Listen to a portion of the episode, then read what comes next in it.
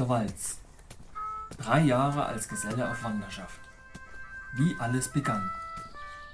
Eine Reiseerzählung von Andreas Köhler.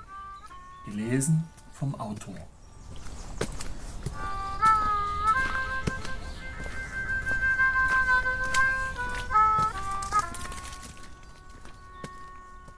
Siebzehntes Kapitel Wetten das? Gary und ich hatten einen guten Tag.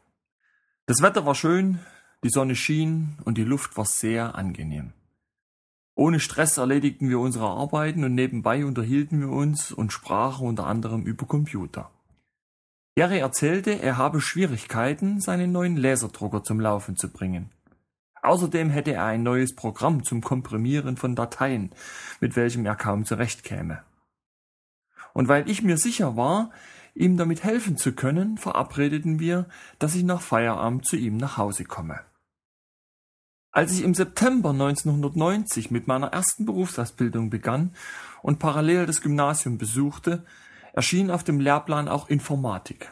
Ein staubtrockenes, viel zu theoretisches Thema, zu dem weder ich noch sonst einer meiner Klassenkameraden einen praktischen Bezug hatte.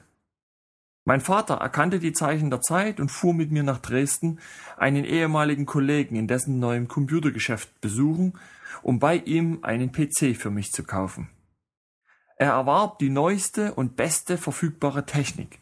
Einen Computer mit einem 286er Prozessor, einer Festplatte von sagenhaften 52 Megabyte und dem aktuellen Betriebssystem MS-DOS 5.0.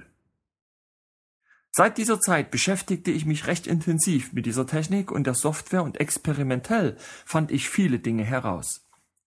Daher war mir auch Garys Packprogramm vertraut und wie man einen Drucker ans System anbindet, wusste ich ebenso gut. Gary lebte in der Nähe von Lüdenscheid, gut 40 Kilometer von Engelskirchen entfernt. Einmal, so erzählte er mir, sei er von der Arbeit nach Hause gelaufen.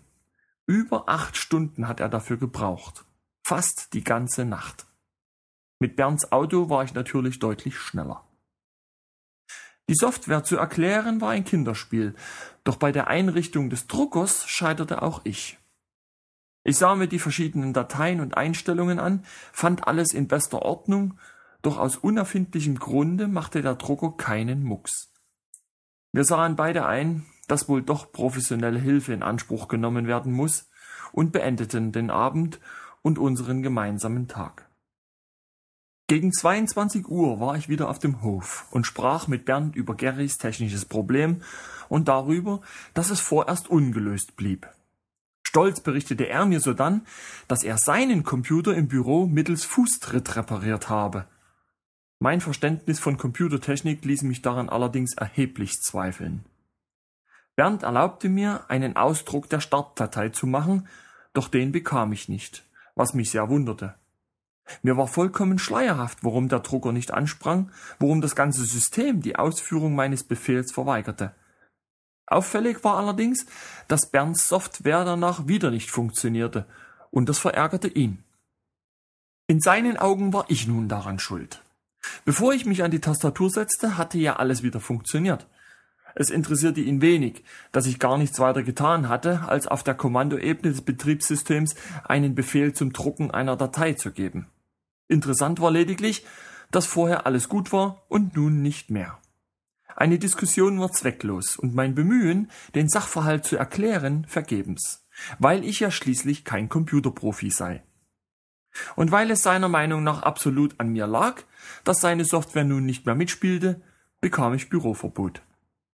Ich fügte mich, gab nach und ging ins Haus.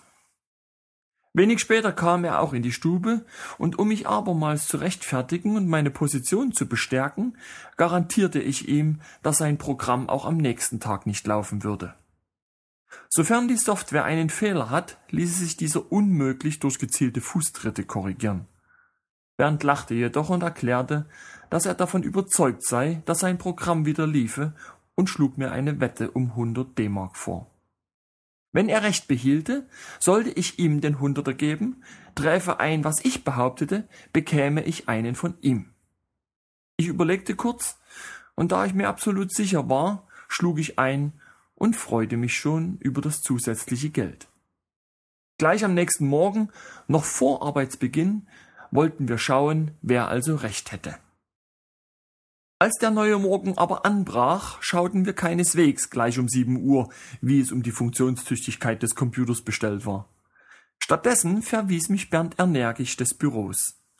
Immerhin hatte er mir ja am Vorabend Büroverbot erteilt.